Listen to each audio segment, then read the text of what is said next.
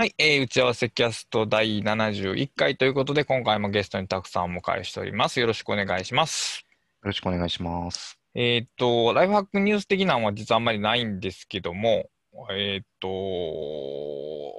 えーワークフローリーの話なんですが、えーっと、はい最近マロさんが続々と、あのショートカットキーを上書きするブックマークレットを、えーっと発表されておりまして、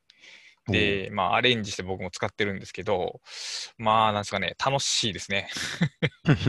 単純に楽しいですし、やっぱりこういう拡張性が、その汎用ツールと合ってるというか、うん。そうですね。うん、うんこういうか、うん、汎用、汎用ショートカットキーな、違うな、汎用使い方っていうんかな、なんかツールそのものを自分の使い方に合わせられるっていうところがあって、なんか、次世次世代というんかな。いや、でもこれが多分、あの、アラン・ケイが目指したような形なんだろうなという気はしますね。なんとなうく。ん。まあ、自分で道具を作っていくみたいなって。いう感じが、はい、だ単純に便利という以上の何かがここにはありそうな気がするんですよね。うん。まあ、あれですよね。理想を言えば、これってワークフローイ自体が提供している拡張性ではなく、まあ勝手あに、のーね、あのー ああいうウェブアプリ的なものであることからくる拡張性なんで、いつ壊れちゃうかわからないっていう問題は、あるのはあるんですあるんですけどね。がでもまあ一応、ウェブツールであるっていうことを外さないんであれば、そこで JavaScript が働いていることはほぼ疑いないわけで、うん。えーその動いている関数を置き換えれば、まあ、その、なんか、機能が明日から一変しましたとか言うんでない限りは、多分ある程度はできるんですし、多分ね、それ以上に、多分こういう使い方がしたい、そのためにはどんな機能をこう付与すればいいのかと考えることが、多分使い方を一段階進化させることにね、多分つながるんですよね。あ、それはありますね、きっとね。うん、で、あの、マロさんが、えっ、と、ワークフローイにインボックス機能を持たせるっていうようなショートカットキーを導入されたんですね。で、それって例えば、どの階層のどの、どこにフォーカスしてても、えーホーム直下に項目を新規追加してくれるっていう機能なんですよ。はい。で、僕のドマ式の場合って、ホーム直下に1個それが出てくるのはちょっと困るので、うんあのまあ、デイリーバインダーっていう、まあ、いわゆるそのインボックス足すデイリーノートみたいな項目がトップの上から2番目にあるんで、まあそこの下に入ったらいいなと思って、まあ、スクリプトを改造したんですけど、やっぱりその、ここに入ったらいいなって考えることがね、やっぱすごい重要な気がするうんんですよ。うんうん。はい、はい。だからやっぱスクリプトを自分で作っていくっていうのはどういう使い方がいいのか、自分にとっていいのかっていうのを考える契機に多分なるんですよね。うん。あ、それはすごいありますね、きっとうね。んだからまあ、こういうのが当たり前になるかどうかは別として、やっぱできることの面白さっていうのが、やっぱりデジタルというかパソコンツールの面白いところやなと感じている今日この頃です。はい。はい、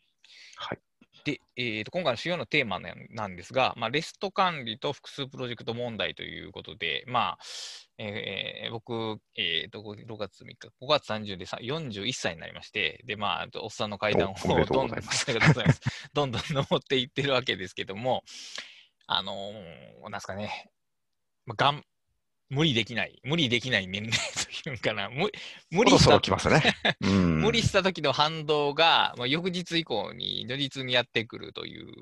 まあ、そういう状況は、多分だからその年齢的なものもありますし、あの僕、1年ぐらい不調であのダウンしてたこともあって、まあ、ふ体調がまあ完全に戻ってないせいもあるんでしょうけども、やっぱりその、うんまあ、タスクを全部数え上げて、それをリストにして、えー好きあらばそれを一つずつこなしていくっていうアプローチというんですかね、システムというんですかね、は、まあ、もう無理やなっていうのが、最近感じているところです。まあ、ちょっとその境目の年齢ですよね。うーん。うんそうそこれでも、そう、今回僕はだから、その1年ほど休半休業してたから、ある種、この諦めの境地に達せたところはあるんですけど、これでも逆にに体がもっと普通に元気やと、それの、その境地にはなかなか至れないんじゃないかなという思いもありますね。うん、それでもうちょっと先にもっとひどい形で降りかかってくる可能性がありますね、それは。うん、やっぱりこう、仕事したいっていう、まあしたいかな。せずにいられないというか、まあ、フリーランスやから特にはそうなんですけども、抑えるという発想がノーマルな状態ではなかなか出てこないんですよね。うん、まあ、それはね、みんながそうなのかどうかはわからないですけど、いやっぱり仕事の状態と仕事じゃない状態がもうなんかもう地続きでつながっうんうんうんうんちゃってますもんね、きっと。っ確かに確かに。うんていうことは逆に常にその仕事のモードがどこかで頭の中で回ってるっていうことにもなるし、まあ、だから、あのーアルコールなんですよね、きっと。だから、あアルコールでその仕事の気分を一回洗い流すっていう、そのだからあんまあんまり健全じゃないお酒の飲み方っていうやつですよね、これは。だから、そうなんですね。だから、この辺からは、その、まあ、頭を切り替えるとか、あの、休むっていうことを、あその、意識的にその限界まで働いて限界になったら休むとかではなくて、その休むっていうことを一つの、なんですかね、時間割として埋め込んでいくっていうことをまあやらなければ、多分意識的にやらなければ、まあ、実現されないだろうなという感じはしております。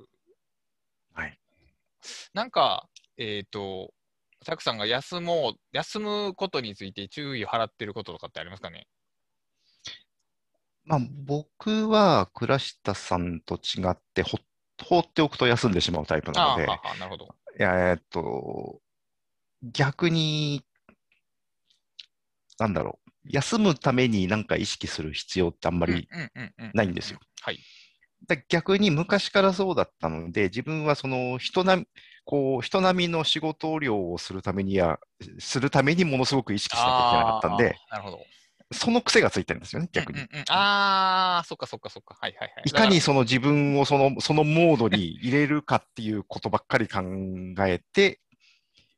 それでこう、あれをリミット超えちゃうみたいな。あでもだから、そっか。だから、たくさんの場合は、えー上り坂を登っている車で、アクセルをちょっと強めに踏むことが癖になってるから、普段からその踏みっぱなしになりがちということですね、だから。まあそうですね、踏みっぱなしっていうか、踏んでないといけないいないっってていうどっかに頭の隅にそういうのがああ、って そうか。方向は逆やけど、起きてる現象は一緒なんですね。そうですね。あと、あとはそもそものキャパが少ないので、例えば倉下さんの仕事をしてる様子を見てるとするじゃないですか。はい。そうするとなんかこう、同じぐらいの量が自分にもできそうな気がしちゃうんですよね。はいはいはいはいはい。だけど実際には多分キャパ的にね、3分の1ぐらいなんですよ。多分、うん倉下さんの。まあわかんないですけど。だから、そういうことからもキャパを簡単に超えちゃううーん、なるほど。っていう問題がありますね。だから、僕よ、まあ、よ、よ、倉下さんの年の時には会社員だったので、はいはいえーその時の意識の仕方と今の意識の仕方って多分変えなきゃいけないですよね。ううんん。その時はもう本当に、やばいと思ったら、なん、なんて言うんでしょうね。こう、逃げる、うんうんうんうんうん逃げる、逃げているように周囲から見えることを恐れずにいかに逃げるかというのが多分、重要だ、あのーし本当死ぬかもしれないと思っいや、でしょうね、時期ですね、そのわかり40、ますわかります。うん40、41ぐらいの時は。えーしまあ、キャパ、キャパが少ないから、人より少ない量で死ぬかもしれないと思って、あの、だそういうことがありましたけど、逆に今は自分がこう、ほっとくとやらない人間だという意識が強すぎてやっちゃうみたいな。うーん。うん、じ逆にはい、倉下さんはあれ、あれですか、その、ど放っておくとやっちゃう感じやっちゃいまますね、もう本当に。そのまあ、その仕事と言える、えーいわゆるその直接的に金銭に結びつくもの以外も含めると、まあ、ブログの更新とか、あの何か書評記事とか、暇があれば、やらやりたいし、やらなければならない、その2つの気持ちが混合したものに結構強く支配されてたですね。今はだいぶほぐれましたけど、39以前を考えると、あの、あの、なんやろな、例えばこう、妻が、と一緒に買い物行って、妻が20分ぐらい服を見ている時ですら、何か書かないと、な損してるような感じはありましたね。若干病気ですね。ああ、多分それはもうそうやったと思います。で、多分だから、えーそのように、まあ、言ったら、時間を埋めるかのように記事をたくさん書くとかしても、うーんと、あまりエフェクティブではないというか、えーうん乱造というんではないですけど、い一個一個の仕事の大きさがやっぱ小さいんですよね。まあ、PV とか、まあ、多少増えるかもしれませんけど、まあ、自分の仕事にとってのインパクトのあるものには、もの作業にはならないんで、あの作業をするだけしても、その作業をしたうん成果が返ってこないんで、余計焦るんですよね。そうするとまた作業量を増やすことで対応しようとするんですよ。だからうんこう今のどうしようもない感じがあったときにそのもっと記事を書けばいいってなってもっと浅い記事をたくさん書いてでも結局どうもならへんからまたっていうふうに その非常に悪い状況に流れていってた感じがありますね今思い返してみると。うんそういうふうには見えないですけどね。なんかするかも外しれないけどやっぱりその焦りというんではないですけどやっぱり、えーなんか生産的なことをし続けなければっていうような感じはずっとありましたね、本当に休むまでは。やっぱりでもその生産的なこというか、その非生産的な時間があってはいけないみたいな脅迫観念を持っている人は多いですよね、今は。あ特に現代は特にそうじゃないですか、やっぱり。うんうんこれだけだから、えー言ったら IT 技術っていうのは個人の、え個人をエンハンスメントするというか、エンパワーするツールで、あれで個人がいろいろできるっていう、この個人がいろいろできるってことは、個人が持ってる1時間あたりの生産性が高まったっていうことなんで、で1時間何もしないっていうのは、1時間パソコン使っていろいろしてる人に比べて、ことごとく何生産性が低いっていう相対的にすごくできる人に比べて全然してない人ってものすごく低く感じてしまうというかでそれはいが SNS を通じてはっきり可視化されてしまうんでうんだから余計にそういう圧迫感みたいなのは生まれるでしょうね。そうですね。これでそういう休めない脅迫関連スパイラルに陥る人と、逆にひたすらあの人と比較して自分はダメだ方向に行ってしまう人と、出てくる。わけですね。まあ全体的にうん。良い結果にはならないですね。だからやっぱり、あのーこういうのってよくあるんですけど、あのー仕事をたくさんするためには休まなければいけないっていうその逆向きのベクトルプラスの方向を求めてる時に実はマイナスが必要だっていうことが結構あってブログの記事一記記事をインパクトのあるものにしようと思う時にってやっぱ数を減らすことの方が大切なんですよね。はい、はい、はい。でもね、その判断がね、あ、その視野が狭くなってくると、そのプラスだ、プラスだってなってしまうんで、だから本来必要なものと逆の方をどんどん求めてしまうんですよね。今マイナスが必要なのに、細かいプラスを集めてしまうみたいなことがあって、うん。これがね、難しい。その当人では多分ね、気づかないですね、きっと。これ今すごい、あの、胸に刺さっ、聞いてると胸に刺さってる人がたくさんいる、なんかリス、これを聞いている人にはいるんじゃないかなという想像をしてますけど、そうですよね。うーんだからでも、やっぱりその当人はその切実感の中で生きているので、本人が考えたり悩んだりしてるだけでは、あのマイナスの方向が、今と求めているのとは逆のものが必要だっていうことを自覚するのは多分難しくて、逆にでもだからそこは他者が必要なんですよね。逆じゃないんですけど。はい。比較する他者とするよりは、対話する他者が多分必要なんですよ、そこでは。そうですね。うんだからやっぱり体かメンタルのどっちかを壊す以外の方法で気づけなきゃいけないわけですよね。うん。まあそう、それが一番望ましい、望ましいですね。まあ、あの、うん。でもまあ、だから早めにから体とか心を壊す壊しかける橋が崩れる音がするところで気づけたらまだいいとは思いますけど、うん。うんギリギリその本当に崩れてから気づくんではやっぱりそのあれですよね。だからほ骨を折ったらくっつくのに時間がかかるってみたいなもんで怪我って程度が深くなるとその反比例して回復するのにも時間がかかってしまうんでだからその全く何も問題なく生きていけるっていう状態はもちろん理想なんですけど、その問題があった時に早めに気づけるっていうのが多分一番現実的な感じで、で、やっぱりそれって、あの、こうやって人と喋ることじゃないかなと、僕はわりかし感じるんですよね。あの、あ、それはあるでしょうね。この前、えっと、ベックこと北さんと喋ってたんですけどね。で、はい彼の労働環境について話を聞いてたんですけど、どう考えてもね、やばいんですよ。あのそうですね。うん。海外の人たちが多くて、で、向こうの方が圧倒的多数で、で、日本のルールを向こうを無視しないけど、彼はその日本のルールで調整しなければならないっていうさ三重苦のような状況なんですよね。そこでマネージメントをするっていうのは、あの、なんですかね、あの、竹槍で戦艦、戦闘機に立ち向かうぐらいのハードモードを押していると僕は思うんですけど、その中に当事者にいると、その異常性ってなかなか見えてこないんですよね、やっぱし。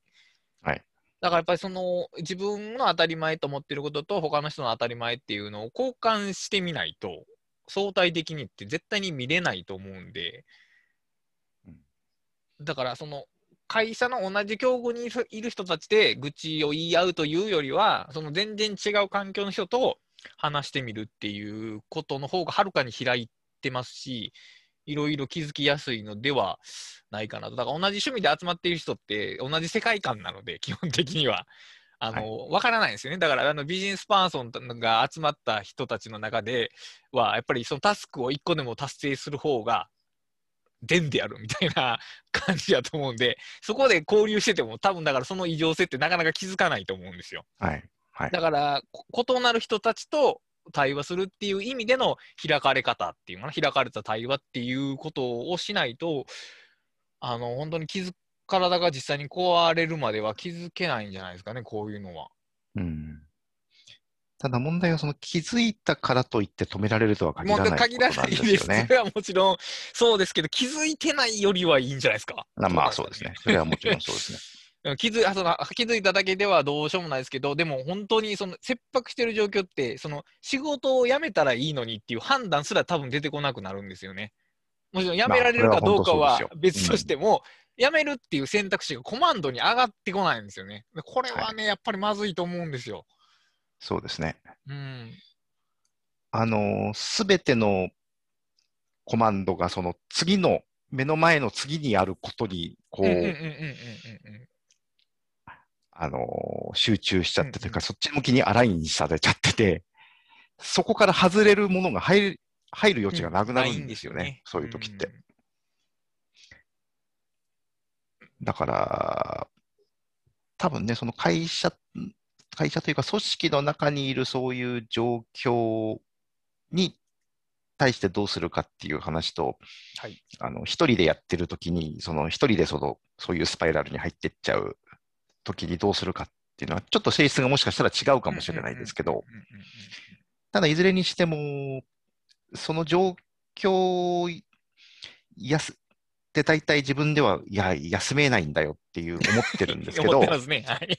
おそらくその休めない状況で一番重要なのが休むことだといそううそうそう、まさにそういうことです。パラドキシカルなことになってるわけですよね。うんそういう時にどうしたらいいのかっていうのは難しいですよね。でもまあ、とりあえず一人で考え込むことが回でないことだけは間違いないじゃないですか。そうですね。となると、やっぱり誰かに話すことなんですよね。それがど、ちょうんうん多分だから、今、それまでに話してた人では解決しないからその状況になってるわけで、それまでと同じ人と喋ってたんでは多分ダメで、それよりも上の人に、例えば上司やったらそれより上の人に掛け合うとか、あるいはその第三機関に話すとか、そういう別の人と話すっていう意味での開き方を持っておくっていうことじゃないかなと思うんですよ。確かに。うーん。うん、本当あの、仕事休めないんだよって。僕、口に出したことはないですけど、ずっと思ってましたけど、そのやっぱりフリーランスが仕事を休んだらダメみたいな、謎の規範性を持ってたんですけど、でも1年休業してみて、別に休めるんですよね。休めちゃうんですよね。ね。うん。うん。一応それはその最低限メルマガだけは更新してましたけど、あの例えばブログを毎日更新しなくなったからといって、例えばウェブから、えーラシタニの存在感が消えたかというと、まあ別にそんなことになったわけでもなく、ない。うんで、うん R スタイル更新したら、あの普通に今でも読みに来てくれる人がいらっしゃるわけで、あのその妙な脅迫感を持ってたの、休めないっていう理由を正当化する脅迫感を持ってたんですよね、確かに。はいで、まあ、妻もよくそのしんどい時に無理して仕事に行こうとするんですけど、いや、待てと。まあ、その店舗で働いてるんですけど、あなたが一人行かなかっただけで、回らない店舗はまずまずいだろうと。それは、ま組織運営としてもまず間違ってるだろうと。いやまあ今日はもしかしたら行かなあかんかもしれんけど、まずその状況を変えていかないと、同じことがずっと繰り返されるよって、まあ他人に対しては そんなアドバイスをするんですけど、同じことをね、自分に適用できないんですよね、これ。不思議な不思議ですよね、それね。そうそう。そうなんですよ。こうだから、判断力がないわけではないんだけど、自分には適用できないと。だからね、逆説的に、だから一つ話すことが重要やと思うんですよ。他人になら適切な判断ができるんですよ。だから適切な判断を交換し合うことなんですよね。そうですね。うん、だからやっぱ自分で一人で考えてるっていうことって、あの、まあ、それは執筆とかいう仕事はその分析が、文章の責任が自分なんで、最終的なジャッジメントって自分が下しますけど、でもそのジャッジメントに至る間の道って、話し合っても全然いいんですよね。だから。はい。まあだから、その、僕らみたいなそのアウトサイダーというか、まあ集団に馴染まない人ってあんまり話し合うことを 好まないというか、あの、自分でやった、早いっていうだけで自分で解決したいというか、そういうのってないですか？なんとなく。ありますね。うん僕は結構あるんですけど、でもね、それはやっぱりある種、その楽で相手にも迷惑をかけないメリットもありつつ、まあ、ちょっと独りよがりというか、独善的というか、多少の傲慢さがあるなというのは最近41だって思いますね。なんとなく。あありますよ。それは結局、人を信用してないんですよ。結 そう局そういうことなんですよ。なんかもうやったらめんどくさいことになるからみたいなところがやっぱりちょっとあって、でやっぱりそれはでも、それ、そうやってひ一人でやったらうまくいくって考えてるっていうことでもあるんで、でもそれはやっぱりちょっと自分の力を、あの、誤って目算してるというか、そういう感じが最近してて、もうだから本当に最近はいろいろ、ちょっと自分で考えて無理やったら、よく人に相談するようにしてますね、もう。編集者さんにもよく言いますし、あの、カーソルメンバーにもよく言うんですけども、あの、昔はなんか一通り全部検討した後に相手に伝えるってことをしてたんですけど、基本的にものすごく時間がかかるんですね。だから、えーラリーが遅くなるんですね、行ったり来たりの。はいはいはで、い。結局自分で一人で考えたって穴があるんで、ラリーは起こるんですよね、結局。そうですね。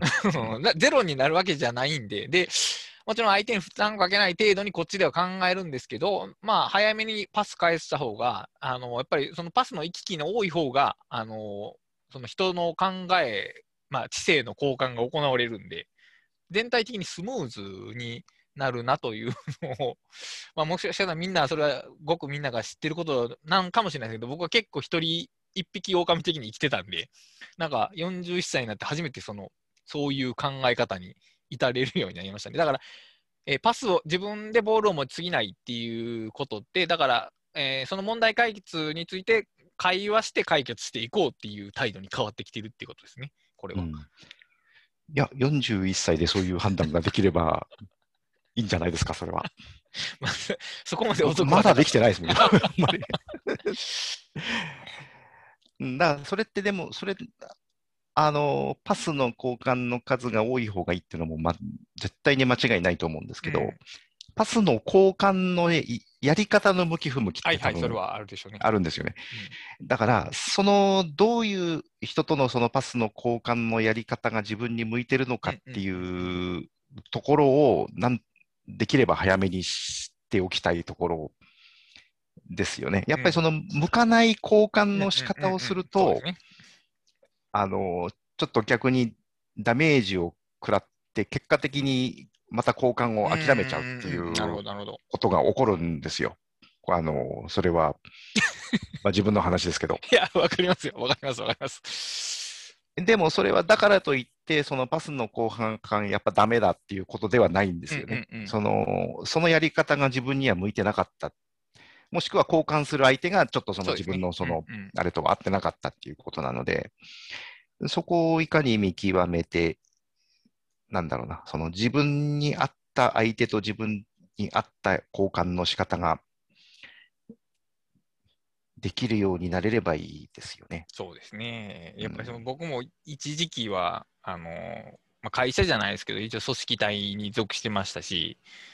まあ、あの、店長でしたけど、その店のオーナーはいましたし、SV っていうその本部の方とか、そのエリアの部長みたいな、まあ、2段階ぐらい偉い人とかもたまに喋ってたんですけど、まあ、やっ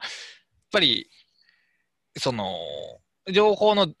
こちらからの提示の仕方で向こうのリアクションも変え変わってくるっていうところもありますし、あのーまあ、妻の話を聞いてても、その、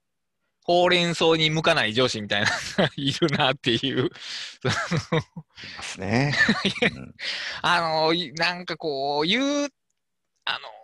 おん前、A っていうことをやったときに、これは違う、もこれからは B でしなさいって言われて、次 B したら、なんで B してんねんっていう怒る上司がいるらしいんですけど、これ最悪なんですよね、これ。最悪ですね。うん で、こういうのに出会うと確かに、そのあんまり、なんかやり取りせずに、もうちゃちゃっと自分でしてしまおうみたいな考え方が、こう、醸成されてしまうのはよくわかるんですけど、まあでも、運不運なんですけどね、やっぱりでも、あのー上司側からしても、早めに相談された方がいいっていうことの方が絶対に多いんで、これは。まあ、まあ、そいや、上司側からしたらまあそうですよね。うんだからで細かいこと聞いてくるならお前自分で判断しろって言いながら、なんで報告しなかったっていう、なんかもう、本当に終わってる人たちがいるらしいんですけど、まあ本当にあの、うん。マネージャー検定っていうのをちょっと、その、じその受からないとマネージャーになってはいけないぐらいの厳しいルールがあっても 僕はいいと思うんですけど、人の上に立つ人間っていうのは。あのだから本当は昇進試験とかってそういうためにいや、だから一本来応試験あるべきだもあと思うんですよね。るんですけど、なんか、うん採点の観点がどうも違うんでしょうね。なんか求められてるマネージャー像と。うんうんでもやっぱ昇進試験ってあんまりそんなマネジメントを習った記憶もないし、マネジメントのそのなんかこう技術をなんかこう測られたこともあんまり記憶にないですね。なんかこう業務知識とかそのなんあ、はいか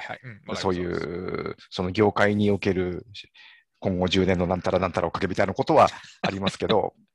まあそれはそれでまあいいそうね、人を導導 くっていううんか、人をマネージメントするためのスキルってまた別ざまに存在してて、で、もうそれはっきり技能として測定、測定というかな、観察できるんですよね。あの人ができるかできひんかっていうのは。でも多分、その、勘違いされてる企業が多分多いですよね。だからリーダーシップとマネージメントって別物だよっていうことを分かってないというか、ああ、それは多いですね。それは多いと思います。うんリーダーシップがあれば、あの、この人はリーダーにしていいみたいな感じがあって、それは要するに、そういうことが可能なんて、そのスタートアップだけなんですよね。あの、リーダーシップがマネージメントであって良いのは。はいはいはい。うんでも、まあ、そこはあんまり理解されてなくて、その、人に命令を下せたら、それでもうリーダーみたいな、そういうね、誤った観点から、まあ、起こるんで、で、そういう人たちと仕事をしてると、確かに、あの、あんまりほうれん草とかしたくないかもしれないですけど、でも、まあ、全国の3割ぐらいの上司はちゃんと話を聞いてくれる人だと信じてるんで、まあ、上司だけじゃないですけどね、先輩とか、あの他部署の人とか何でもいいんですけどね、まあ、話してみることっていう、あの一人でこ抱え込まないで話すとか、困ってたら、例えば図書館に行って秘書の人にあの本を相談するとか、何でもいいんですけど、あの案外そういう話ってないんですよね。あの自己啓発って事故で解決するもんなんで、大抵、あれ。はい。うん他人を対応技術ってあんまないんですよね。そうですね。あれはだから自己責任論の大きな、あのなんですかね、語ビというんですかね、あの人と協力しましょうっていう方が、多分人生において、はるかに重要なはずなんですけど、自分って一人しかいないけど、他人って日本でも1億人以上いるわけで、そうですね。うん、だからまあ、そう休む技術って、半分はだから僕の中では人に頼る技術に最近、半分は対人に頼る技術になりつつありますね、だから。ああ、なるほど。あ、それはでも大事な視点ですね。うん。うん。僕にかなり欠けているところですね。いや、わかりますよ。僕も同じ、同じ企業もう大体一人でやりながらあるんで。うんますね。でもやっぱりね、その、そこで、あの、その、なんですかね、そのやり方の領域っていうか、ね、歩いていける距離の範囲ってやっぱ狭いんですよね、一人だけでできることっていうのは。ねうんだから、仕事の射程を広げようと思った時には、やっぱりある程度、あの他の人も巻き込んで、もう迷惑かけることも半分同意の上で一緒にやっていくっていうことを受け入れた方が、良い、仕事としては良いものになるかなという感じがしてますね。そうですね。あの、組織でそういう、なんて言うんでしょうね、こう、ちょっと閉じたタイプの、はいえーその人に相談、あんまり人に相談できないで、自分で抱え込むタイプの人がマネジメントをする立場になって、はいで、えーちゃんとマネジメントしなきゃいけないと思い、人の話を聞くと、部下の話を聞いて、はい。えーちゃんとマネジメントをしようと思ったときにどうなるかというと、部下のすべての悩みとか仕事を全部自分の中にこう抱え込んで大変なことになる、わかります。えーという人がですね、えーいたんですけど、私なんですけど、あのーそうなるんですよね。でしょうね、そうなると思います。だから、なん、なんでしょうね、その、マネジメそうそう、さっきだから、マネジメントをちゃんとやろうと思うのはいいんだけれども、同時に、その自分が、自分の扱いというか、はいな、なんなんでしょうね。他人をマネジメントする以上は、その、自分もできてなきゃいけないことがあって、やっぱりこう閉じて一人でやる気質のままマネジメントだけしようとしたら、やっぱりおかしい、変なことになるっなるでしょうね。ていう問題もあるわけですよ、ね。うん。当たり前ですけど。いや、でも、あの、マネージ、あの、僕の観察上、その、うん、まあ、えっ、と、ヒラ、ヒラグループから、まあ、リーダーとかマネージャーに選ばれる人って大抵だから仕事ができる人なんですよね。で、仕事ができる人って大体自分でやりたがるっていうか、やらん、やり、やる人なんですよ。だから、実行力が高いかな。この場合で言うと、ビジネスの。うん。でも、マネージャーって実行力じゃなくて、放任力が必要なんですよね、あれは。はい、はい。だからね、そのベクトルが急に変わるんですよね、仕事が変わると。うんそこのギアチェンがうまいこといかへんと、本当にだから、あの、あらゆる部下の尻拭いを自分でしながら自分の仕事もするっていう無理ゲーになっちゃうんですよね。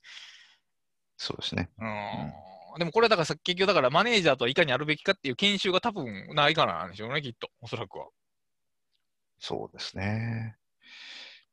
だからまあ、それが、まあね、やっぱ気質的にそれがこう自然にできる人とできない人っていうのもまあいますけどね。まあそういうことと合わせて自分自身がこう、どうやって休むかと。はい。休みを自分の時間の中に挿入していくのかっていう、多分その両方なきゃいけないんでしょうね。うん。だからこれは結局セルフマネージメント。自分に対する自分のマネージメントってことなんですよね、要するに。ああまあそうですね。そうですねうん、だから、その自己管理っていうこと、言う、自己管理という感じで表現してしまうと、その、えー、 To Do を満たすみたいな感じになっちゃうんですけど、マネージメントって観点を取ると、まあ、ちゃんと休む、だって部下をちゃんと休ませるんやったら、自分もちゃんと休ませようよっていう話になるんで、だからそこの意識のスライドができたらいいんですけども、それをね、俺がやっとくからお前は休めになっちゃっといけないっていうことですよね。結局それ自分でやる場合全部自分でやることになりますからね。うん、で、あの、半分、半分以上、半分さっき言った人に任せることが半分休む技術やと言いましたけど、そのもう半、残りの半分で、複数プロジェクトを極力並行して走らせないっていうのが僕の半分の柱なんですよね。並行して走らせない。だから今までは、えー、と3つ重要なプロジェクトを持って、えー、と1日その3つのプロジェクトを、えー1日間とか2時間とかやって進めていくっていう方式やったんですけど、それをまあ複数持たないと。プロジェクトは1個だけにするっていうやり方が僕のもう半分の休み方ですね。うんうんうんうんで、それが最近崩れつつあるんですけども。それは要するに一度に1個、なるべく一度に1つをやるっていうことですか、そねのシンプルに言えば。1日に1プロジェクトしかコミットしないということで、もう少しちょっと1週間にそのプロジェクトしかコミットしないぐらいの感じですね。今まではだから、複数のプロジェクトを1週間に配置して、ここでこう進めてみたいな段取りを考えて進めてたんですけど、もう今やったら月曜日から、えー、と金曜日はもう書籍やったら書籍を書くことを押して、で、土曜日だけ書籍のプロジェクトをやめてメルマガを書くと。で、日曜日は半午後から休むっていうふうに、あのややこしい段取りをもう考えなくしたんですよね。あの複はい数プロジェクトを減らすと段取りが減るんですよ。段取り作業が。うん だからね、すごく楽になるんですよね。当然でも進捗は著しく減りますけども、まあ、その分、あのー肉体的な負荷は減ると。作業量が減るだけじゃなくて、作業をする管理、作業そのものメタ、メタ、メタな作業も減るんで、管理作業も減るんで、まあ、楽になる状況が続いてたんですけども、えー先月あたりから若干その法則に乱れが出てきまして、あの複数プロジェクトに着手してしまってますね。それはやっぱり振りかかってくるからってことですか？それとも、なんかこう、自分の中で、うんそろそろちょっと複数プロジェクトやってもいいかなってっていう。いう、まあ、両方が、だから、たまたま仕事の話を複数重なっていただいて、まあ、今ならできるんじゃないかなっていう思いもあって、まあ、やってますけど、あのー時々、あのー、ラインを超える日がやっぱ出てきますね。大抵の日はだまだ大丈夫ですけど、ああ、ちょっと詰めすぎたなっていう時は、たまにやっぱ出てきますね。いやあの1日プロジェクトの時はほとんどなかったんですけども、そういうのって、あの確定申告をした日だけですね。本当に。あの日はちょっとほん3日ぐらいちょっとあのダウンしてましたけど、それ以外は、あの執筆もその、えっ、と、新しい執筆法を試して、で、うまいこと言ってたんですけど、あのここ最近、ちょっと、あ昨日やりすぎたかなっていうことが感じる日が、やっぱりちょいちょい出てきますね。やっぱり翌日なんですよね。翌日ですよ間違いなく当日じゃないところが難しいところなんですよね。うん、当日やったらまだちょっと、まあ、当日のその最後のもすごく疲れてるんですけど、でも次の日に残ってる感じがやっぱり強く出ますね。だからフィードバックが遅いんで気づきにくいんですよね、そういうのって。うん。まあ、そうですよね。うん。まあでもそう感じてるっていうことは、もうすでにちょっと超えてるんでしょうね。あ、おそらくそうでしょうね、きっとう。ん。うん。でだから、えっ、と、プロ、うん、タスクリストに並んでる状態では、その、無理感が見えないんですよね。こう、できそうな気がする。いや、まあ実際できるんですけど、その、タスクリストに並んでる状態では、次の日疲れるアラームが出てこないというか、はい。そこが多分一番の問題で、で、あのー複数プロジェクトを進める場合でも、あのーまあ、い意識的に実践してるんですけど、あのー GTD 方式というか、あの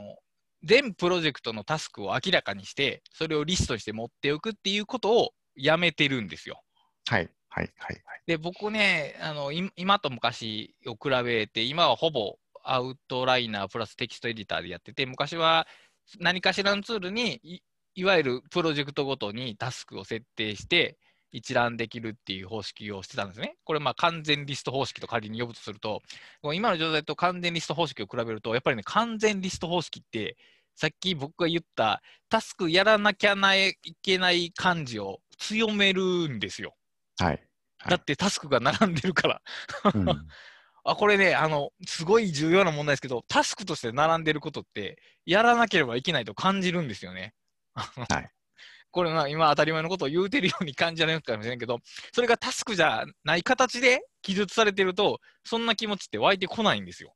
うん。うん。うん情報整理の言い方ですると、メモとして書いてあるものって、そんなに切迫感がないんですよ。はい。はい。でも、チェックリストとかタスクリストに並んでると、やらなければならない。で、今時間があるからこれをやろうっていう気持ちになるんですよね。気持ちが生まれるんですよ。で、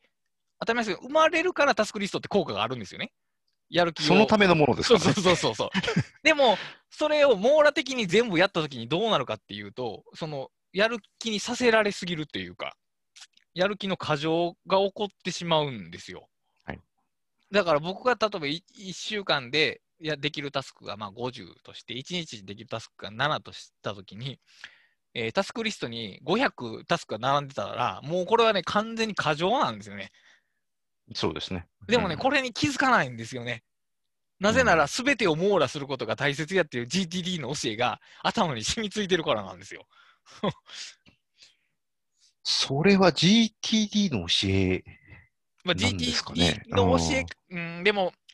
あ、イメージとしてはありますけどね。うん、すべてを記録してうん把握して一覧できるようにしておくっていうマインドセットが、まあ、あの系統は大体そうなんですけど、あのちょっとぐらい見逃してもいいよって言ってる本は一個もないんで、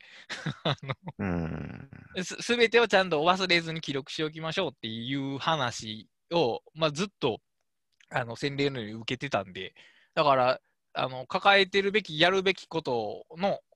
になりそうなもの、あるいはなっているものは、すべてリタスクとして保存しておかなければならないという規範性がずっとあって、で、それをタスクリストに反映してて、で、僕はそのタスクリストを見るたびに、それらのタスクをやらなければいけないものだと再確認してたんですよ。はい。はい。それが例えば、だからやっぱりさっき言ったように、1週間のキャキャパが100やのに、500のタスクを全部見てたとしても、もう疲れるだけなんですよね。あの、うんだから100、100で、100、まず100あれば十分だし、1日に関して言えばさっき言ったように、あの、7 70、7って言ったかな。まあ、1日の分だけでいいんですよね。1日の分か1日の分を超えるちょっとだけでいいんですよね。あの、はい1日の仕事をするときに500のリストって絶対いらないんですよ。でもね、うんいらないってことでね、なかなか気づかなかったんですよね。なんか。うん。それはやっぱり時代的なものですよね。いや、あと、僕がさっき言った、その、自分は放っておくとやらないから、はいなんか怠けるから、怠けないようにし仕組みを作っておかなきゃいけないっていう脅迫観念って多分そ同じものなんですよね。ああ、なるほど。で、えーそれってね、なんかわかんないんですけど、その子供の頃から誰かに言われ続けてきたんですよ。ほうほうほうほう。実際、その、まあ学校で言われたのか親に言われたのかわかんないですけど、まあ両方かもしれないですけど、まあ実際僕ほっとくと宿題やらない、はい。あの、踏み倒すタイプの はい子供なんですね。勉家で勉強もしないし、宿題もやらないし、課題は出さないし。だから、やるようにしなきゃ。で子供の頃はまあやらなくても怒られるだけでよかったんですけど、はい仕事はそういうわけにはいかない。もちろん。はい。で、しそうするとその自分は放っておくとやらない、踏み倒すタイプだっていうのがもう頭にあるんで、ああ。そうしないようにどうするかっていうのをこういろいろこう、ね、それこそこう、自己啓発書とかはい実用書を読むと、どう、何が書いてあるかっていうと、ああいう、まあ、GTD に代表される、そういう、まあタス、タスクリストを作って、忘れないようにこう書いて、全部書き出しておいて、えー時間があるときには、そのね、そのできるものをピックアップしてやりましょうってこう書いてあるんで、まあ、それをやらなきゃやらなきゃと思うから、なんかそういうものができちゃうんだと思はいはいうんですよね。はいはい。で、あるところからその弊害の方が大きくなっていった面はあって、はいそれを必要とする状況もあるんですけど、うんうんそうですね。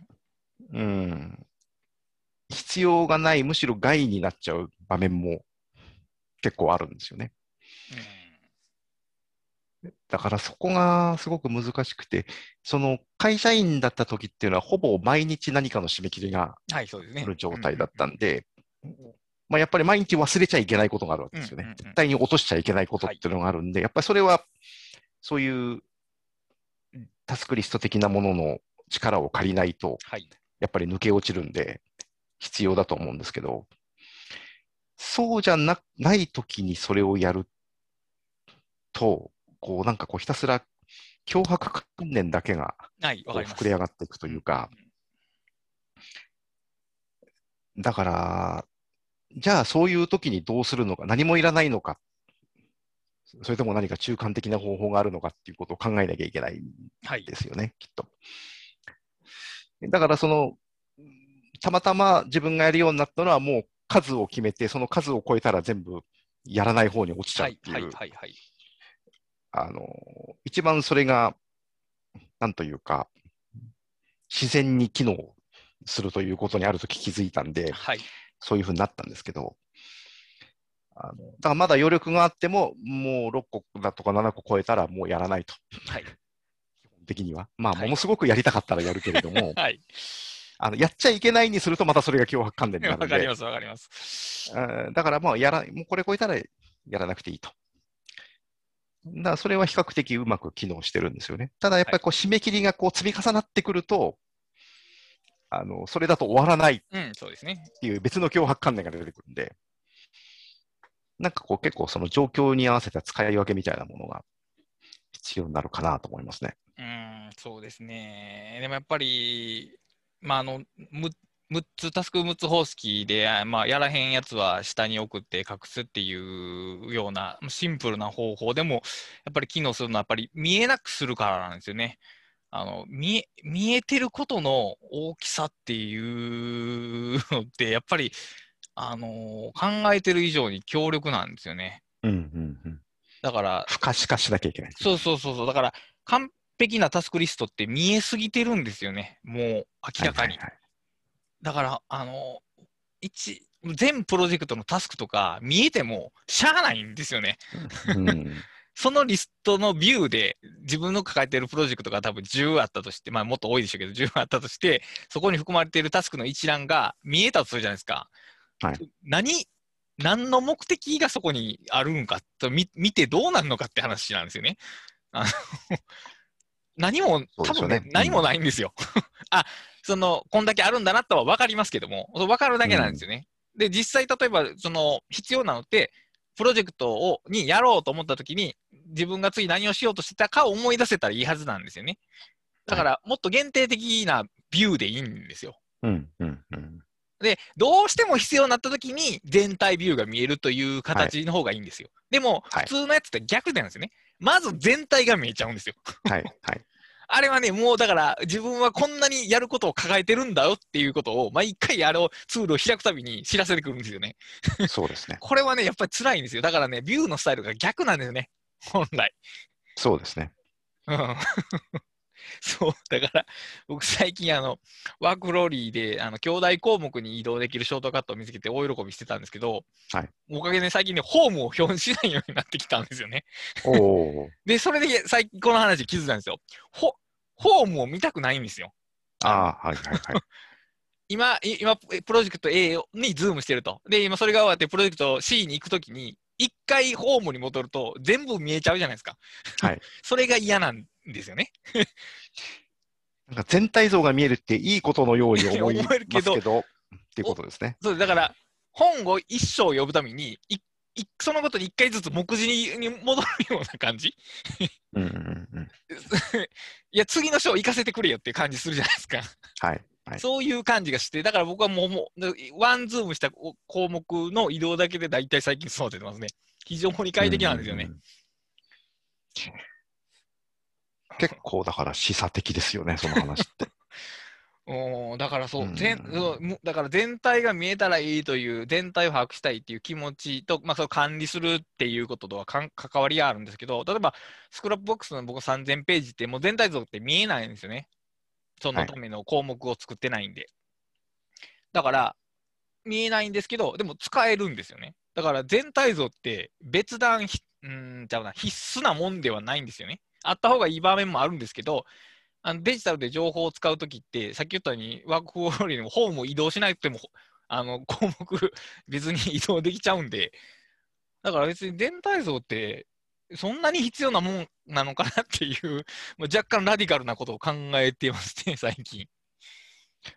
だからやっぱ常に必要ではないんですよね。あの、必要に応じて見られればいいだそうけなんですよね。そうそうそう。だからホームポジションが全体っていうのはね、その、いんなんか、なんか違う気がしますね。うん。うん、それや、いや、それは大事なポイントですね、きっと。うん、だからそのように、ホームを全体すると、さっきのように、結局、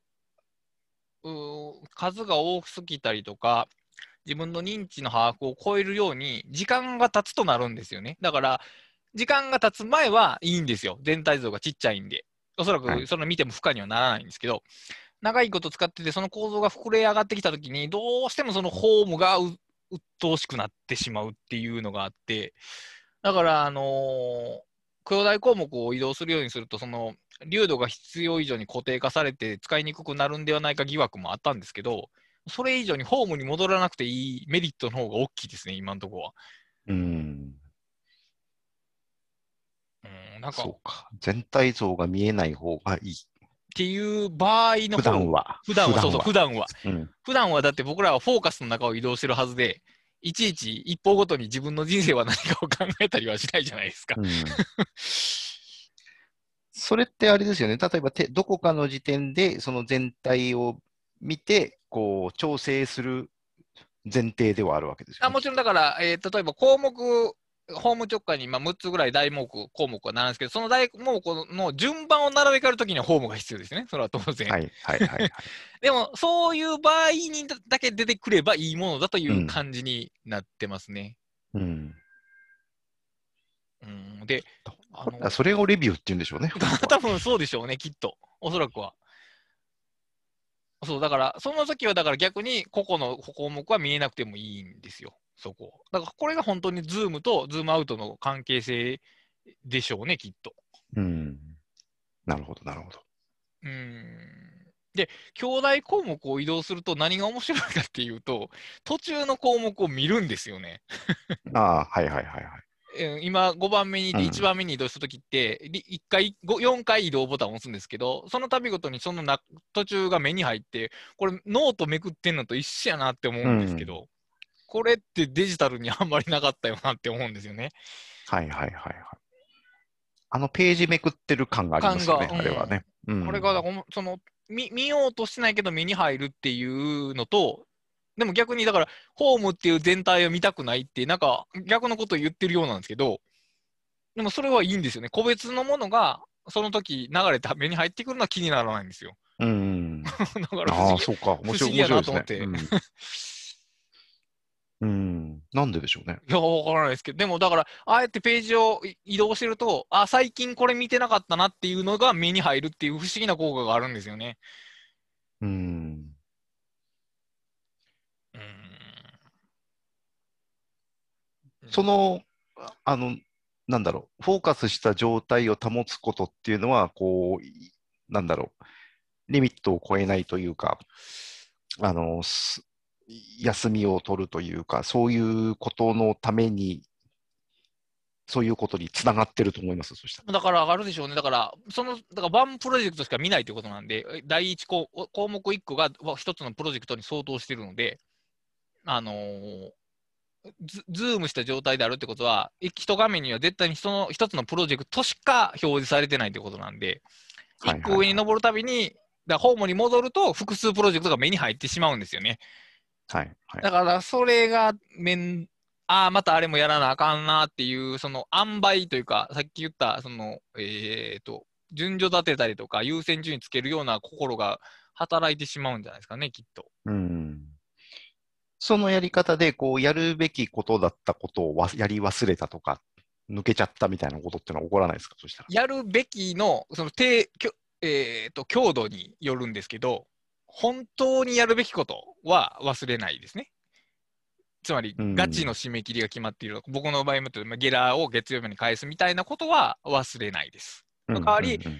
あれをやっておいた方がいいなっていう程度の強度のやることは、あー見逃すことは当然あります。それを受け入れたということですね。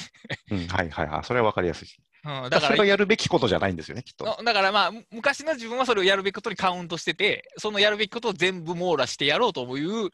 まあ、ある種の支配欲求みたいなのがあったんですけど、まあ、それではふ負担が強すぎるなというところに思い立った感じですね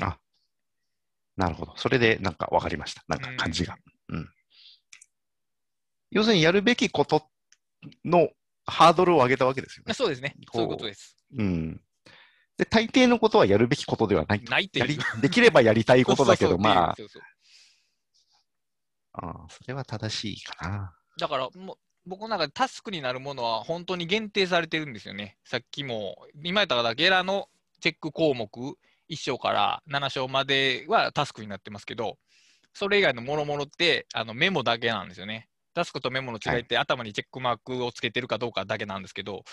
そのそれだけでもやっぱりなんか心の軽さは違いますね、やっぱし。うん。うんということは以前は心は軽くなかったんですね。そしたらと思います、きっと。だから、その当時は分からなかったですけど、今と比較するとやっぱり重か重たかった。だから、あらゆるやった方がいいことをタスクにしてたんで、うん。まあ、それは重いですよね。うん、だから、でも現実的にできることは少なくて、例えば時間が経った時に、やっぱり無理やからっていうこともたくさん出てくるじゃないですか、思いつきのことの中には。でもそれはもうタスクの残骸として残ってるんですよね。だから、やるべきこと、かつ、うん、かつじゃないの。今でも多分それはやるべきこととして残っちゃって、これもやった方がいいなとか、これもやった方がいいなっていうのが全部タスクになってるんで、あーで、やっぱタスクになったものを消すのってね、難しいんですよね。難しい的に。難しいんですよね 達成もしてないのに。うん。だから本当にやるっていう段階で初めてタスクにするか、もう僕は最近だからやった後にメモをタスクに書き換えるという事後処理の方も増えてますね。昔はそんなこと絶対なかったですけど、今はだからやっちゃったタスクとしてタスクが立ち上がることの方が結構多いですね。なんかそう考えると、やっぱりそのた、いわゆるタスク管理アプリの、まあ、良し悪しじゃないですけど、そういうもののはらむ問題点っていうのも分かりますよね。あの、書いたことが全部タスクになるんでう、ーん、メモにも、メモにも戻せないし、だから、あの、情報が固定化、強く固定化されてしまうんですよね、そこの場合って。うん。ね、こう、チェックボックスがついたタスクになっちゃうんですよね。あの、あの中に書き込んだ瞬間に。そうですね。だから、会社組織の中でもう言われたことは絶対にやらなきゃならないっていうこ強度の強いタスクの場合は別にいいでしょうけど、でもまあ、どうなんですかね。今、知識労働でそんなに硬いタスクって、まあ、あるんかな。あるんかもしれませんが、僕、僕のフリーランスの場合って、さっき言ったその他人との約束がある締め切りが決まってるコミットメントもありますけど、あの例えば本の反則活動とかプロモーションとかこんなことしたらいいんじゃないかみたいなのは全てアイディアなんで、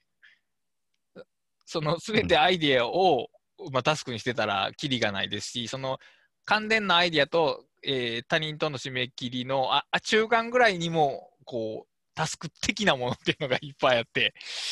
でそれを全部リストアップしてたんでは、やっぱりチェックボックスが溢れ返ることになっちゃいますよね、きっと。そうですね。うん。うん。うん。あれ、倉下さんって、いわゆるタスク管理アプリを使ってたことってあるんでしたっけ？えーっとね、 Todoist は一時期使ってました。でも、そうなんです。それは初そ耳れ以前は、まあ、 Evernote でタスク管理してたとか、 Scrapbox でタスク管理してたとかですね、やっぱし。そうですよね。あんまりなんかこう、なんだろう。 Toodledo とか、なんかああいう。まあ一応全部触りは触りましたけど、あーまあ、まあ、あの、どれもこれもこう、硬いかデータベースすぎるかのどっちかで続かなかったですね。うんでも続かなかった原因は多分さっき言ったように、全体像が見えすぎたせいやと思いますよ、きっと。だから最初の方はうまくいくんですけど、続けてると嫌になるっていうのは、その全体像が見えすぎる問題で多分説明できると思います。はいはいはい。だからその全体像が見えすぎる問題は多分アウトライナーを使っていても使い方によって起こるんですよ、ね。起こると思います。うん。そう、起こるんですよ。これね、そうそう、この話を今しようと思ったんですけど、プロジェクト、抱えてるプロジェクトっていうのが、まあ、いくつかあるとするじゃないですか。はいで、それを、そのデータを保存するために、まあ、Mac の中にフォルダを作るじゃないですか。はい。で、えーまあ、アウトラインを作るものは、えー、とワークフローリーの中にもさっき言った大目大項目をつけて、まあ、中に項目を立てていくんですけど、あのーなんかね、対応させたくなるんですよね。つまり、うんフォル Mac のフォルダに作っているプロジェクトは、ワークフローリーにも並んでないとダメじゃないかという感じが、すごく、すごくしてくるんですけど、例えば、そうやって作ったものって、大半中身が空なんですよね。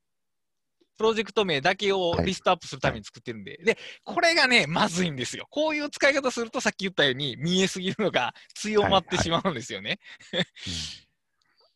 あの、わかります。Mac のフォルダーって直接見ないんですよ、大抵は。あの触るときって大体、まあ、フォルダーを直接開くかあの、ターミナルで移動して開くかで、ターミナルで移動するときってあの CD コマンドっていうのを使うんですけど、あれってズームなんですね、基本的には。はい。見えないですもんね。うん他は見えなくなる。うんだから別に Mac で使ってても邪魔にならないですけど、ワークフローリーって作業するときに広げる場所なんで、まな板のような場所なんで、はいそ。こにね、その無関無関係というかな、操作に関係ないものが、ただ、ここにプロジェクトがありますよっていう見出しだけが並んでるのって、すごく邪魔であることに最近気づきましたね。だから、うんうんあの中身がないプロジェクトは、だからワークフローには並んでないですね。うんうんうんうんなるほど、なるほど。並べたくなっちゃうんですよね。だなんかあれは、だから自分の抱えてるプロジェクトをここで一覧したいっていう欲望があるんでしょうね、きっと。これも一覧病と言っていいと思うんですけど、でもね、なくてもね、全く困らないんですよね。うんあの、一覧の欲求とかと網羅したいとそうか、そうそうそう。網羅したい、整理したい。あとそれを全部こう、美しい体系として整理したくなるんですよね。だからそれがやっぱ使い勝手というか、うん、使い勝手を悪したりとか、使う人に負担を強めてる傾向はありますね。なんかもう本当にあの、そのプロジェクトを揃えたくなった時に、その自分のその欲求にちょっとゾッとしましたもん。ああ、自分これ並べたがってるけど中身空やんっていう時に気づいて、あこれがあかんかったんやなっていうのに 気づいたというか。うんうんという具合にあれですよね。やっぱりその、自分でこう、ギリギリ首を絞めてるような、そういう行為っていうのが多分、一人一人の中にあるんでしょうね。あるでしょうね、きっと。で、それがまたこう、ある種、なんというか、欲求というか、その、快楽と結びついてるようなところもあってそこが問題なんですよ。そう。だから、嫌なことをしてるわけじゃなくて、そうするとは楽しかったりするんですよね。楽しかった人が、なんか、ある種の正義を実行しているような感覚があって、その流度を揃えたりとか、はい丁寧にするっていうのが、否定する感覚がなかなか湧き上がらないんですよね。うん。で、ききれいな構造が出来上がって使いにくいツールになるっていう、この悲しいジレンマがやってくるんですけども。そうですよね。まあ、あと、こう、テンションが上がってる時にものすごく壮大で緻密な構造を作ってしまう みたいな。それが後で自分を圧迫してくると。こうなんか、えっ、と、要素と、要素の、だから項目 A、B、C っていう作ったときに、そこで、イマジナリーな D と E もいるだろうみたいな、別にいらないんですけど、A、B、C とその流度が似てる他の項目も、あらかじめ作ってしまうんですよね。うんうんうん で、やっぱり使わないんですけど、はだからやっぱりそその人間のそういう気持ちって強いんだなというのは思いますね。まあ、特にそういう傾向の強い人間っていうのはいるんですよねいるでしょうね逆に。まあまあ、こういうツールが好きな人は多分即にそうなんでしょうけど、そう、そうなんですよ。だから逆にそう、そういうツールに惹かれる人ほどそうなので、うん、だから逆にそっちにこう、悪い方にこう使ってしまう っていう可能性が。ありますね、これ。うんいや、だから必要に応じて作るっていう、その先回りしないっていう、整えるために先回りしない項目が必要になった時に項目を作るっていうやり方にしたら、だいぶスマート、スマートというかな、はいはいあの軽くなりましたね、 WorkFlowy が。うんあそういう意味では、 Scrapbox って割にそういうところを防い防ぐところがあるかもしれないですね。あのなんというかこう、変に壮大な体系を作作ろうとする欲求大を。の大分類病っていうのを抑制するのがあって、だからそこはやっぱりツール側があれぐらいやらないと人間って作ってしまうもんだなっていうのはありますね。だから、うんあれ不便だっていう人は多いと思うんですけど、その不便さが押しとどめてる壁っていうのがあるんだなっていうのは、ぱ自由に使えるツールをつくを使ってると余計思いますね。そうですね。うん悪いことしてる感じがないですもん、だって構造を整えてるときって。いや、もういい、いいこと、いいよ良きことですよね。うん、だから押しとどめるものがないですからね、うん自分の心の中には。うん。まあ、一種の支配欲ですよね。まあ、そう、まあ、そうそういうことです。だから、うん。そうこれを手放すところですよね。だからタスクにしないとか、ひあのメモに留めておくという意味でタスクにしないとか、その必要のない、揃えるためだけの項目を作らないとかっていう、そのそれはすべて支配欲を手放すことなんですね。一覧しないことも含めて。うんだから逆に言うと支配欲が自分を苦しめてるっていうことになって、これはまあ多分心理学の話と多分、まあ合致するでしょうけど、きっと。ありそう。うんだから、前半の話もだから一緒なんですよね。他人に相談するっていうのも、ある行為を自分の中の支配に置かないっていう、半分誰かに渡すってことなんで、うんうんうん。うん、だからどっちも一緒なんですよね。やり方、方、アプローチが違うだけであって、あの自分の支配下に対象を置かない、置置く置こうとしないと、多少の不便とか、不便というかな、整理できてないとか、コントロールできない、できない感を、まあ、なんぼかは受け入れるっていうようにすると、むしろ自分が楽になる。そのうん最初に気持ち悪さが多分あるんですよね。その手放すとか、揃え、竜度、特に竜度を揃えないのはね、めちゃくちゃ違和感があるんですよ、最初。あの、罪悪感ほど強くはないですけど、間違ったことをしてる感じがすごくするんですけど、うんでも結果的にその方が使いやすくなるんですよね。そうですね。まあ、必要な流度は結局揃うんですよ。さあもし本あ当にそれが必要なら。思います。うん、思います、うんそれはそ最初から揃えようとすると多分ダメなんですよねう。。うん。あだからそう、流度がどう、どのような状態で流度が揃っているのかっていう、まず、思い込みの流度が多分あるんですよね。はいはい。で、実際の流度とそれがね、多分違ってるんですよ。うん。だから、ね。前半に揃えてしまうとやっぱ使いづらいですけど、結果的に揃う流度は、だから実践的流度は、多分だから普通に揃うんですよね。僕も、あの、ほワワークローリーのホームの直下の大分類は、自分の中では全部流度が揃ってるんですよ。はいはい。ただ今までの感じからすると、これはこれでいいのかっていうのは確かにありましたけど。うん。いや、だから中身がないのに先に流度を揃えるっていう行為はまさに 先にアウトラインを作る行為じゃないですか。全くそのだからそれと、それと同じこと同じことが起こって、だから、うんこの、これはだから、文章を書くことだけじゃなくて、人間のある種の知的行為なんですよね、きっと。そうですね。そう先回った処理っていうのは。うんそれが自分を縛るんですよね。うんだからある形作るというレベルやといいんですけど、それが縛るまでいくと強すぎるんですよね、だから。うん。強度の立て方にもその程度の問題っていうのがあって。軽い、ね軽い程度やったらいいんですけど、強い程度になると逆に自分の身動きを阻害してしまうっていう、そこがあるんですね、きっと。うん。なんかあの、よく休む、休まなきゃいけないっていうんで、その休息をタスクにして、あれはだからもう本末転倒ですに入れるみたいな話あるじゃないですか。僕はそうそう誰でも本末転倒ってると思いますよ。だから、あの、タスクにしなければないという気持ちを捨てることが多分大切なことであって、タスクにして休んでたら、ねだから、その、所作が変わってないですね、何も。うん え、多分それ休めてないと思うんですけど、そもそも。そう、休みがタスクになってるわけですよね、うんそれ結局。やることの管理をしなくていいっていう状況に至れることが、その、か真なる解放なはずなんで、きっと。うん。うん。だからそうということは、だから問題は、だからどう休むかではないんですよね。まあ、そうでしょうね、うんきっと。うん。あーそうか。はあまあでも、うんまあ休むのは難しかったですね、本当に。この1年間でようやく少しずつできるようになりましたけども。それはだから休むことのそのまま難しさというよりは、ぼ僕がその仕事中毒やったから、その程度が強いとこやったから休むのが難しかったっていうのも大部分あると思いますが、そうですね。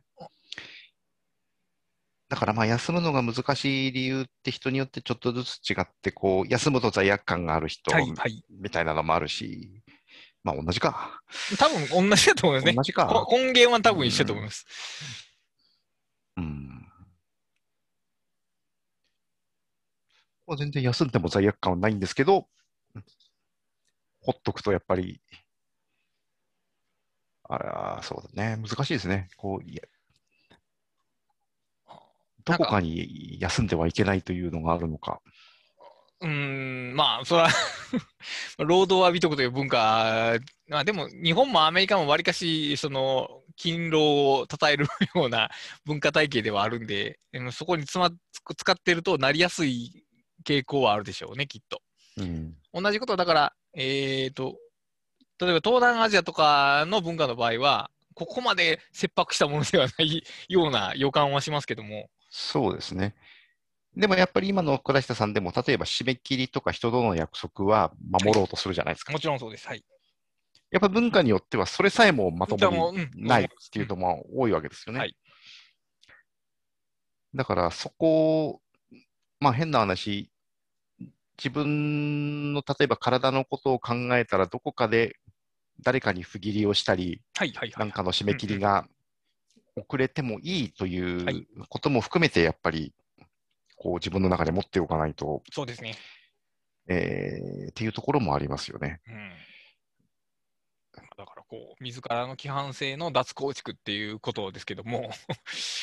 まあ、ね、これほんまに、だから自分の中の規範性っていうのはもう前提というか当たり前なんで、あの、そういう考えが一つの考え方でしかないっていうのにね、思い至るのって苦難の道なんですよね、きっと。うん。うんまあ最近はだから本当に締め切り、だから中途半端な状況で向こうに送るとか、ちょっと2、3日待ってもらうってことは、まあ普通にできるようになりましたけど、昔はもう、徹夜上等でしたからね。はいはいはい。うん、いやまあ、それは若さゆえだし、そういうことをやった経験が何かに価値があったっていうことも思いますけども、でもやっぱコマンドが少なかったっていうのは確かですね。選択肢が少なかったっていうのは。うんだから、まあ、あんまりよろしよ若いがゆえに許されてたことという感じはしますが。そうですね。まあ難しいですよね。なんかあんまりこう、なんかこう、二十歳とか22、3歳の人があんまり堂々と、いや、いいんすよ、爪切りなんて、つってこう、やってるのもどうかなって確かに思うんですけどだからそう思う心が僕たちの文化的な名残としてそこに残ってるわけですよね、基本的に。いや、そうなんです。だからもう今、これ自体がもう規範性であって、うん結局、まあそのね、結果として何が起こるかだけなので、そうですね。重要なのは。うん、うんだからもう本当に日本人はもっと、ぐうたらというんじゃないですけど、その人に頼ったりとか、あの結構その締め切りとかも融通が聞く話が多いんですね、裏では。裏ではっていうか、あのまあもちろん誰,、ね誰かに困る、困ることを発生させる場合もありますけど、うんそこまできちきちっとしてないんですね。だから、あのーだから、多少緩くても、あのーブログとかでも、その、あるテーマで記事を求めると、そのテーマでなければならないって思う人が結構多いんですけど、はいはい。あんな全然逸脱していいんですよね、わりかし。はい そういう世の中の仕組みって、その、物理的な法則じゃないんで、わりかし緩いんですよね、物事っていうのは。そのように考えられたら、まあ、もう少し自分のコマンドが増えていくかなという気はしますけども、まあね、これはでも人生経験ですからね、こればっかりは。そうですね。うん僕の場合は多分ね、若い頃すごいゆるゆるで、はい。えーかなり早い段階で、こう、会社員辞めちゃって、あの最初に就職した会社1年で辞めて、えーその後なんかこう、ゆるゆるでやってきたところがあるんで、はいあのその時にその会社の人と仕事をするには舐められちゃいけないみたいな気持ちがね、どっかでめ芽生えたんですよ。わかります、わかります。だから、こう見えても俺は絶対締め切りには、ま、遅れないぞとか わ、かりますね。あの、こう見えても俺のひ作るものの品質は、お前の会社のやつより高いぞみたいなのを見せつけたいみたいな。何かがね、芽生えたんですよね。はい20代の後半ぐらいに。はい、はい。で、それがね、すごくこう、悪い意味で自分をね、こう、苦しめてきたところはね、はい。い今でもちょっと残っうん。出ますねそれはなるほど。うん。よくないですね、それは。う んそうですね。いや、ある程度までやったら、やっぱりその、職業意識というかね、職人意識として働きますけど、まあでもやっぱ強すぎるのはやっぱり問題で、しかもその、いい品を作るというよりは、舐められないっていう目的のためっていうのは、もう間違ってますからね。そう、あのー完全な本末転倒ですね、それはね。それは結構、だから30代初めぐらいとかに結構そういうのありましたね。もうけんい喧嘩腰になるみたいなところもあって。うん、いやでも本当、だからあの自分でカーソルの編集長やってるのは分かりますけど、例えばあの締め切りに遅れた原稿を低く見るなんてことはまあないわけなんですよね。もう当たり前やけど。うん、まあまあ、そうですね。でもやっぱり自分がその書き手側になると、その気持ちって結構わから、こまあ、怖さなんでしょうね、きっとだから。あのそうでしょうねケチケチをつけられたくないとか、文句隙を見せたくない気持ちなんと思うんですけど、まあ、うんもちろんそれは他人に迷惑をかけないっていう良いメリットもあるんですけど、まあ、それよりも多分恐怖心の方が強いんでしょうね、きっと。だから、恐怖、心と防衛、防御反応みたいなね。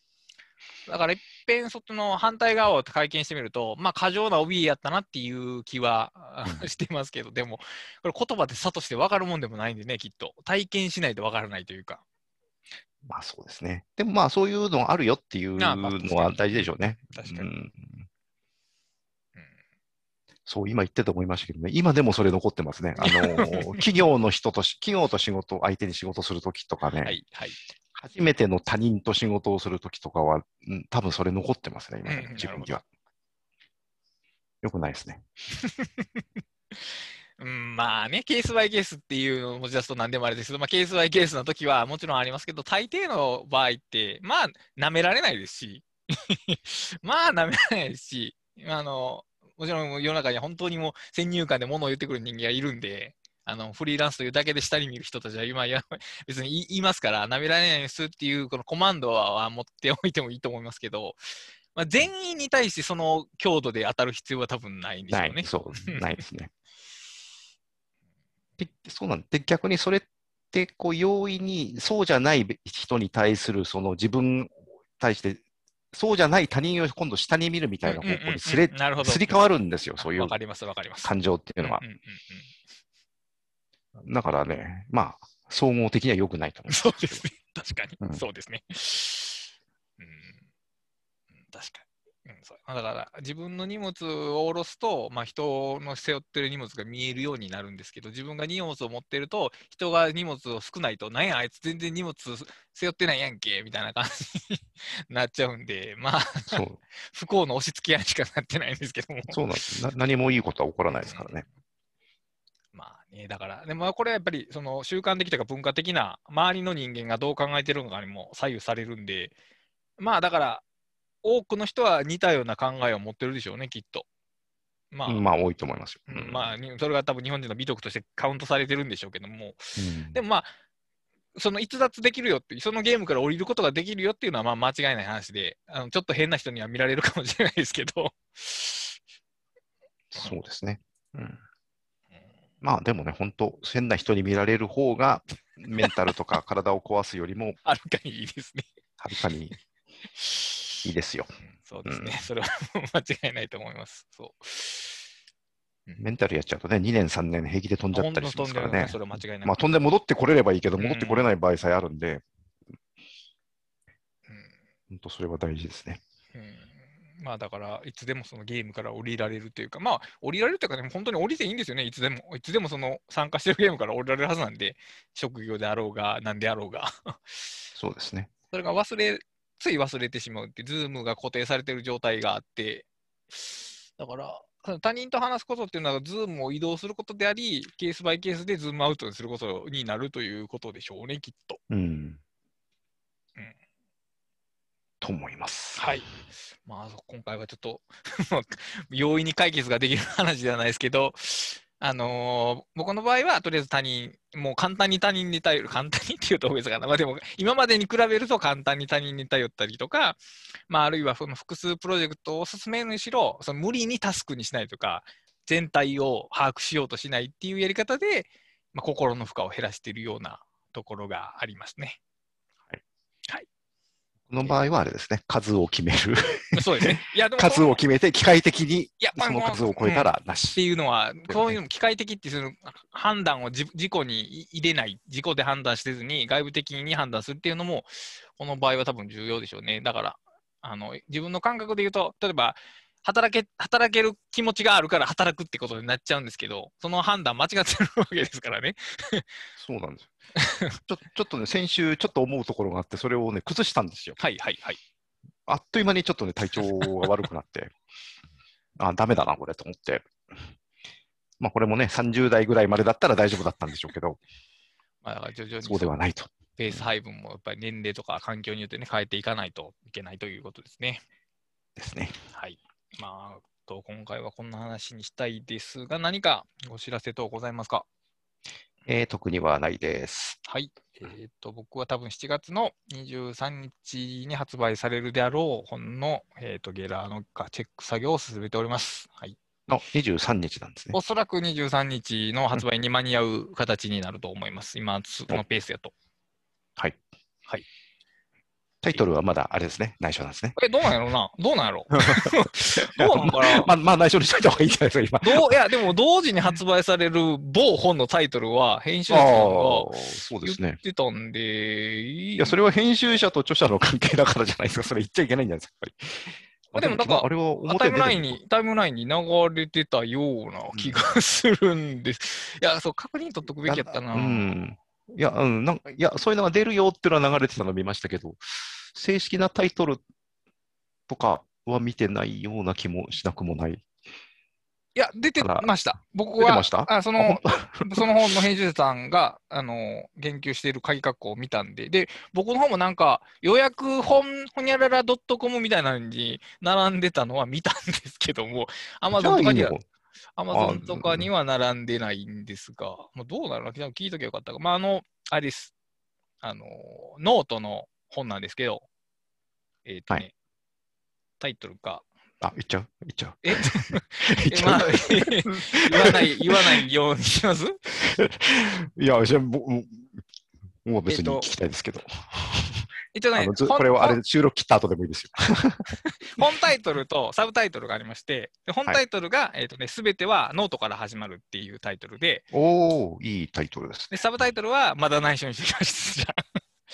はいあんまり意味が、あーあー、いいタイトルですね。はい、すべてはノートから始まる。ノートだけがカタカナで、あとは全部ひらがなですね。そういうタイトルの本です。ノート術と見せかけてというような本になっております。はい。いいタイトルですね。ありがとうございます。これめっちゃ考えました。うん。いいいいタイトルだと思います。まあ、あとは、まあ、表紙と、表紙がどんな感じになるのかと、まあ、ふ副題がどれぐらい内容をサポートしているかっていうあたりを、まあ、ティザー的になんかちょこちょこ出していけたらなとは思うんですが、はいはいはい。はい。まあ、そんな感じでございます。はい。はいというわけで、今回の話、私はこんな感じで休んでるというか、あるいはこんな感じで複数プロジェクトを、えー管理しているとか、あるいは、えー、と全体像なんか必要ないぜっていう同意のご意見があれば、えー、とハッシュタグ打ち合わせキャスト、ひらがなで打ち合わせ、アルファベットまで、アルファベットでキャストまでいただければ、クラスターがチェックしたいと思います。はい。というわけで、今回は、ねこんなはい感じでやりすぎないようにしていきたいですね。やりすぎない方法っていうのは確かにたいですね。いや、これ結構みんな持ってると思うんで、はいあのぜひハッシュタグに投稿していただければと思います。はい。というわけで今回はこれまでにしたいと思います。お疲れ様でした。お疲れ様でした。